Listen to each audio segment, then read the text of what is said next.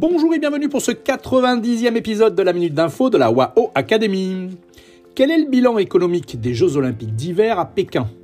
Selon les dernières statistiques de la municipalité, cette dernière édition était à l'équilibre. En effet, le budget était de près de 3,9 milliards de dollars et des économies significatives ont été réalisées, notamment grâce à la réutilisation d'infrastructures utilisées par le passé lors des Jeux d'été en 2008, dont le fameux stade Nid d'Oiseau pour les cérémonies d'ouverture et de fermeture.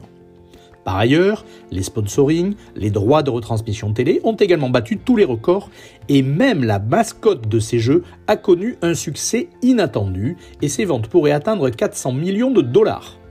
Ces jeux ont également attiré des nouveaux consommateurs dans les sports d'hiver, et selon l'estimation du gouvernement chinois, en 2025, ce marché pourrait générer 145 milliards d'euros de revenus annuels, grâce notamment à 400 millions de consommateurs.